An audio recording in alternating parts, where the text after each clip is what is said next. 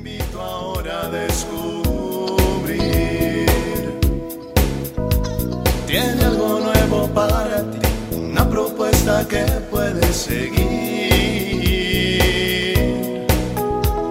Una verdad que compartir, una nueva forma libre de vivir. Un sencillo estilo de servir, el camino hacia la santidad. Hola, qué gusto saludarte en otra cápsula de paz y bien. Invocamos al Espíritu Santo que nos acompañe en estos minutos de reflexión, de paz, de encuentro con Jesús.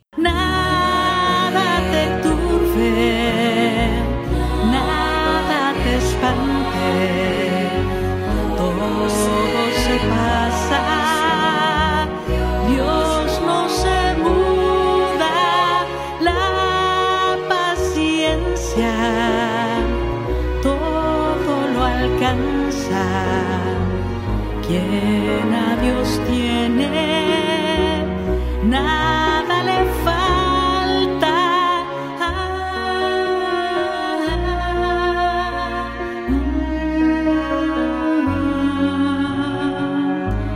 Todo se pasa, Dios no se.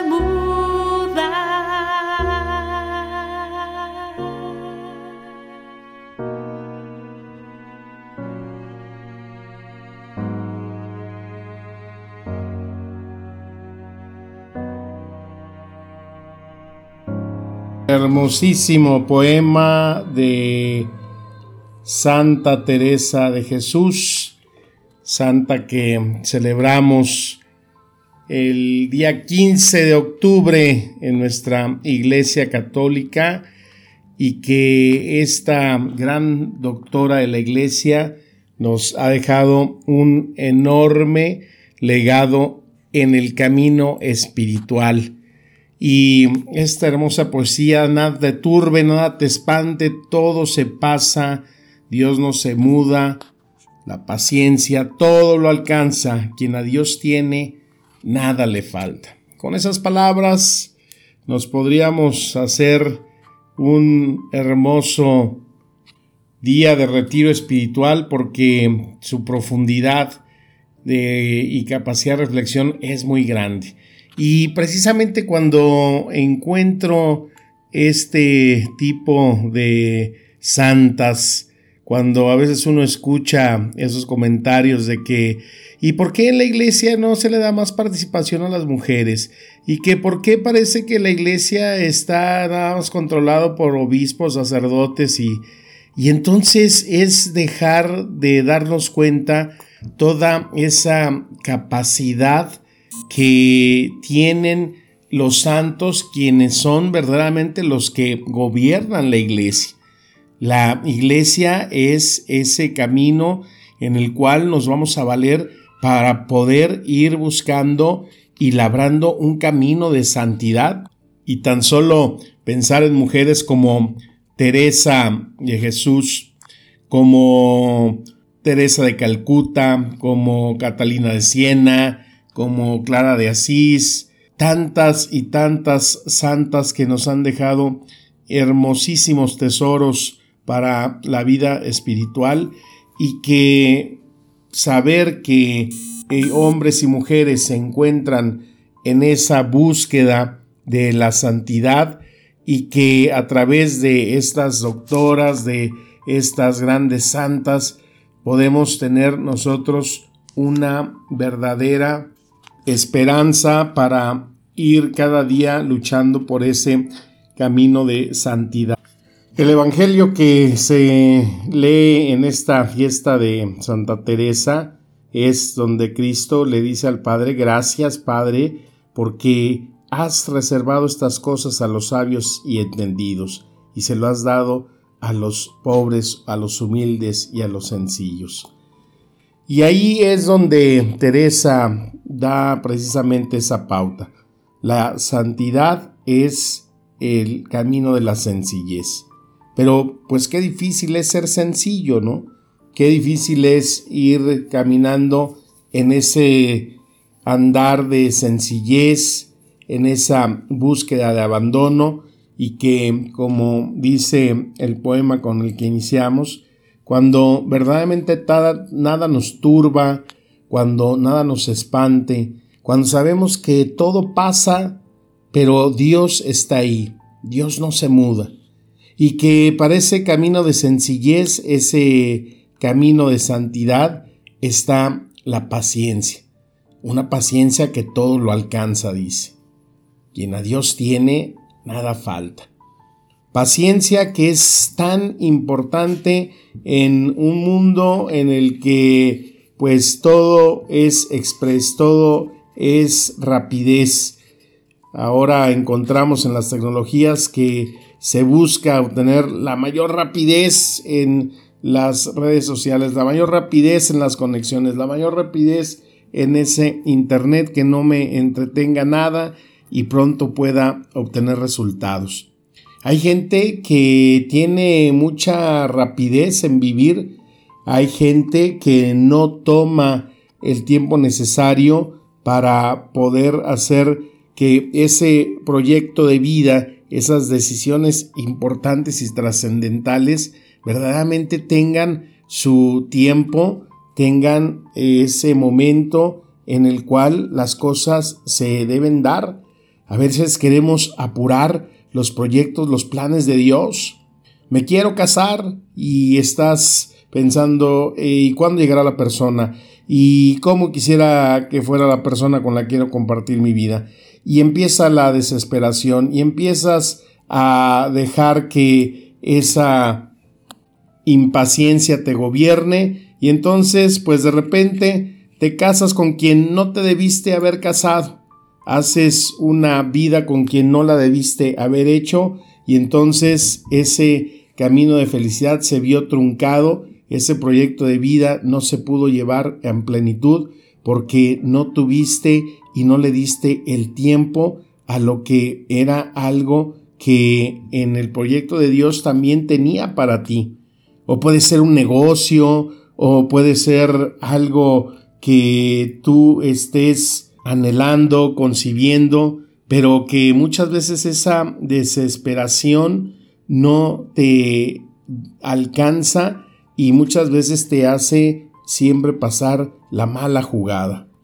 Qué importante es entonces saber que dentro de lo que pedimos a Dios, lo que pedimos para un crecimiento en el espíritu, pues es también saber pedir el don de la paciencia la paciencia con nosotros mismos, porque a veces somos intolerantes con nosotros mismos, nos hacemos un propósito, nos hacemos el ánimo de que queremos luchar contra tal o cual imperfección, queremos quitar cierto defecto de nuestra vida y de repente pues resulta que no lo podemos conseguir, que estamos cada vez en el mismo punto de partida y a veces hasta pasos atrás, retrocedemos y nos podemos desesperar y nos podemos desanimar y nos podemos dejar vencer. Y entonces damos triunfo siempre a la imperfección, damos el triunfo al defecto, aquello que en un deseo de arrancarlo de nuestra vida, por no tener esa paciencia, esa tolerancia con nosotros mismos, en nuestra imperfección humana muchas veces nos debilita, muchas veces nos hace salirnos de ese deseo de ir caminando cada día en el proyecto y en el plan de Dios. Cuenta ahí la biografía de Teresa que pasó años y años en aridez espiritual.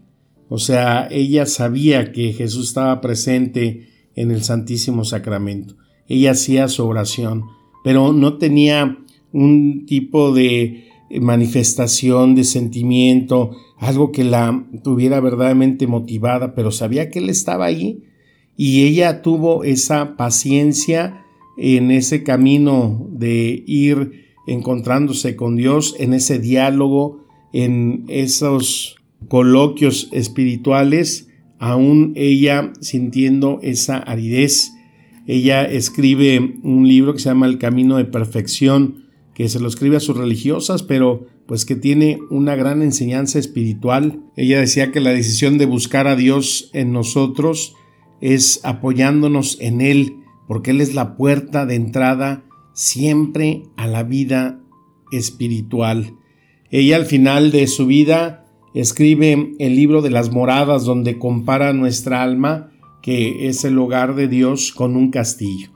Y ahí en esas moradas ella nos da eh, pues el camino para darnos cuenta de cómo en esa vida mística hay etapas que nosotros tenemos que ir contemplando porque pues es como gran maestra de espiritualidad lo que nos va ella enseñando. Dice Teresa que nosotros debemos de considerar nuestra vida no tanto como un camino hacia Dios, sino que debemos experimentar a Dios viviendo en nosotros, como esa frase que dice a Pablo en Gálatas 2.20, ya no soy yo el que vive, sino que es Cristo el que vive en mí.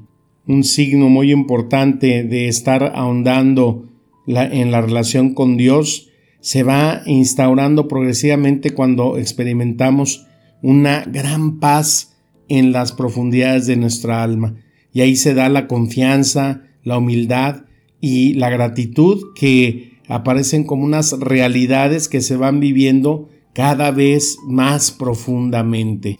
Un concepto muy profundo que da Teresa en la humildad es eh, esa definición que ella da. La humildad es andar en la verdad. ¿Y qué es la verdad? Pues tu verdad, aquello lo que eres, aquello lo que tienes, aquello que se te ha dotado en la vida, no como algo que eh, sea una posesión tuya, sino siempre para dar, para compartir, para ponerla en el proyecto de Dios, porque esa verdad nos tiene que llevar a reconocer con humildad pues que todo lo que tenemos, somos, nos movemos y existimos, como dice Pablo, proviene de Dios. Y aquí es cuando muchas veces personas que se dicen ateos, agnósticos o gente de ciencia, que creen que todo lo que eh, han descubierto, que todo lo que han ellos creado se debe a ellos mismos, sin saber que nosotros no hemos hecho nada, nada para poder recibir lo que Dios nos ha dado. Y ahí es donde Dios les ponía como ejemplo esa respuesta que le da a Job en el capítulo 38 que dice, ¿y dónde estabas tú cuando yo cimentaba la tierra? Dilo si tienes inteligencia. ¿Quién le trazó sus dimensiones? Tú lo sabes seguro.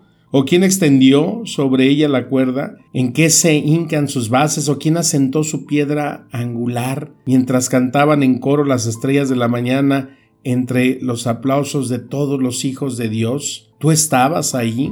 Híjole, pues es una eh, respuesta que deja mudo. ¿Quién puede contestar a eso? ¿Quién puede eh, tener la soberbia tan estúpida para poder contradecir estas palabras de nuestro Creador. La humildad es la verdad y la verdad es saber que soy y dependo totalmente de la voluntad de Dios. Y por eso es que ahí encajan hermosamente esas palabras. Quien a Dios tiene, todo le basta.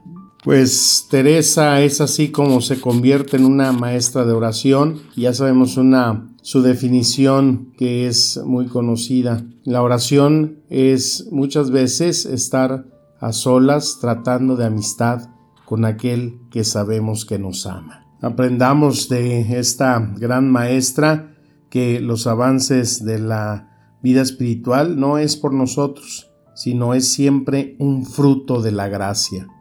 ¿Cuántos cristianos podemos estar atorados como Teresa, que más de 17 años pasó como con un freno de mano y que no podía avanzar, sino que fue hasta que esa gracia y en su momento y tiempo y a esa paciencia pudo entonces convertirse en esta gran maestra, en esta gran amiga. en esta incondicional alma para Jesús. Pidamos pues con mucha fe este inmenso don de la paciencia para que en la certeza de que el Señor escucha todo lo que le pedimos, nos haga ir asimilando ese camino de perfección al cual estamos todos llamados para tener el encuentro con aquel que sabemos que nos ama. Que las palabras nos sigan administrando espíritu y vida y que por la intercesión de Santa Teresa de Jesús el Señor nos conceda la gracia de tener una vida más profunda en la oración. Te mando un fuerte abrazo, mi deseo de paz y bien. Amén.